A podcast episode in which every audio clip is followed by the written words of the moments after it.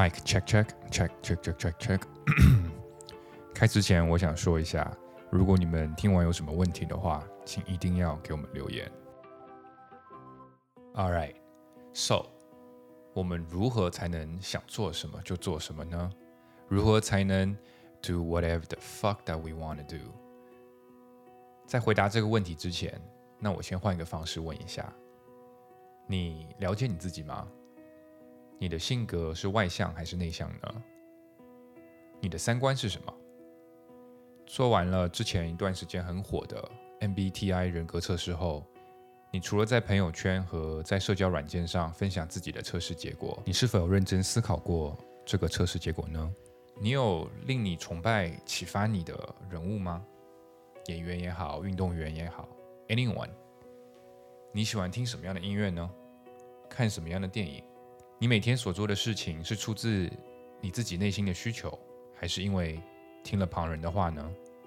我有一系列这样的问题，因为我不停的会通过各个角度、各个维度，甚至迷信一点的星座、血型、生肖，来帮助我探索我自己。现在好像很多人很容易一下子就通过星座判断了一个人。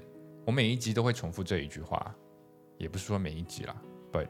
我感觉已经蛮多集了，就是我们人人类作为动物，我们是一个极其极其复杂的生物。如果真的能单一的用一种方法就琢磨透一个人，那真的我们人生就不会有那么多 struggle 了。迷信的方式也好，科学的方式也好，每天都不要放弃任何一个机会自我反省。你所有的选择其实都是有关联性的。如果你想自由的想做什么就做什么，那你的第一步就是你得充分的了解自己。这个搜寻的过程有可能很漫长，很多人可能一辈子都回答不了这个问题。很多人可能意识到这个问题的时候，人生已经过半。很多人在做的事情其实都是别人想要他做的事情。小孩子可能会跟随着父母的梦想和目标，父母的想法又有可能受到了社会文化，甚至他们的父母。你的爷爷奶奶的影响。小时候我最爱看一本书，叫《十万个为什么》。长大以后，好像很少还有人在问这个问题：为什么？Well，你可以尝试一下，对你所有的想法问一个 Why？为什么？我的一个中学老师曾经跟我们说：You have to wonder to be wonderful. Wonder 你是谁？Wonder 你想要什么？Wonder 你不想要什么？回想一下，你从出生以来到现在所有的经历。以第三人的角度反观自己，揣摩这个人到底是谁。当你开始在你的脑海里撒下这些关于自己问题的种子之后，慢慢的就会像种田一样，时间就会一一解答你的这些问题。我人生中一件非常幸运的事情，那就是我爸在九十年代花了好多钱买了一台 DV 机，这台 DV 机到现在还是可以用的。它记录下了我从出生到小学的许许多多的画面。我在不同的阶段看了无数次这些片子，我对里面的所有场景了如指掌。我为什么反复看？我反复看就是为了想要更加的了解自己是从哪来的，自己小时候的样子是什么样子的，自己小时候在还没有受到外部太多影响的时候，那个儿童时期的我，我的天性是什么样子的。如果我们想要了解自己，那我们就需要深挖自己的过往，越深越好。从中很快你就会得到未来的启示。注意，我说很快，不是说明天你就一下子就有答案了。No No No，这根据每个人不同。自我反省是一个很漫长的过程，但是好消息是，这个难度系数会从一开始的很难变得越来越简单，越来越清晰。回想的过程中，特别的留意一下你的 feelings，你的感觉。因为如果某个感觉能在我们的记忆体里面留下深刻的印象的话，那必然这个感觉是需要得到我们极度的重视。比如，当你回想你度假时去过的某个地方，你一下子就能身临其境，空气的湿度、阳光照射在你肌肤上的感觉、周围的植被，你瞬间可以感受到当时那一刻你有过的感觉。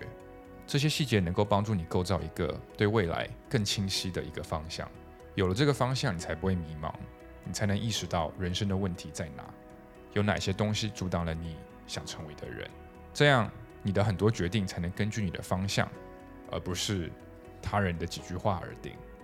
自我反省就好比你在反复的校准你的指南针，这个指南针的方向不是 to the north，but it's to your future。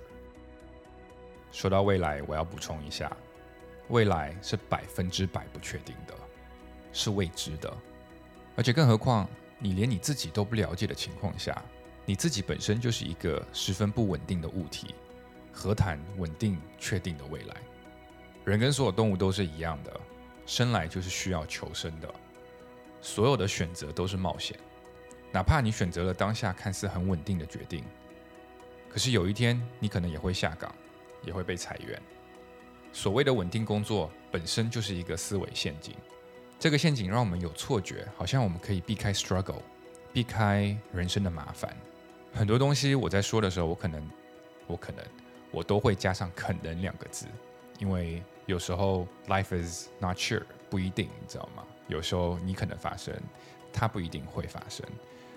可是，在 life 这件事情上面，life is a fucking struggle，在这句话里面是没有可能的。生命就是一场挑战不断的游戏，你无法避开犯错，你只有不停的犯错，你才能知道什么才是对的。人生的成功可能就在不断解决对的问题。反过来说，你试想一下。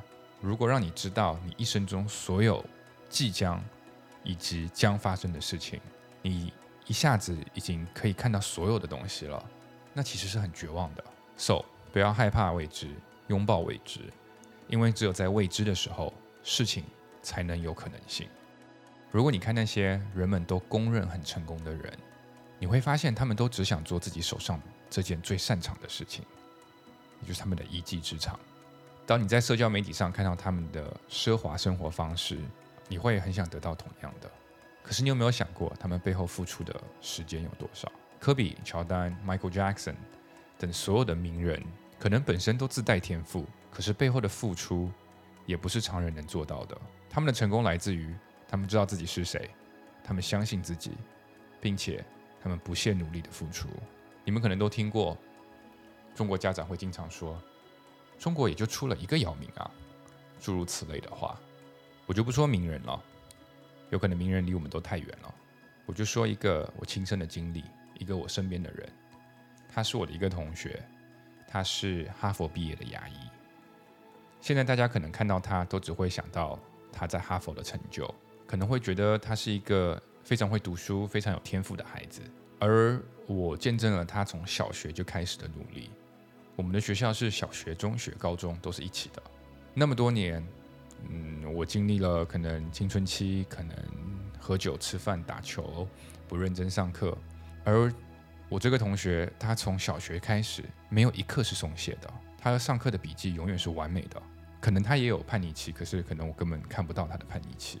我记得在小学的时候，他就已经尝试规划了自己所有人生的节点，我当时还觉得特别好笑，现在才知道。当时我还在打打闹闹的时候，他其实很早就开始 wonder 自己的人生了。无脑无意识的日复一日过日子，是一件非常危险的事情。我也经历过，应该就是在我读书的阶段，我感觉在那个阶段，好像真的每天没有想什么东西，就是这么日复一日的过。所以那时候的我，肯定也不会有什么成就，也不会有什么觉得。能完成什么事情？因为每天都没有在往这方面思考，嗯，所以我觉得无脑无意识的日复一日过日子是非常危险的一件事情。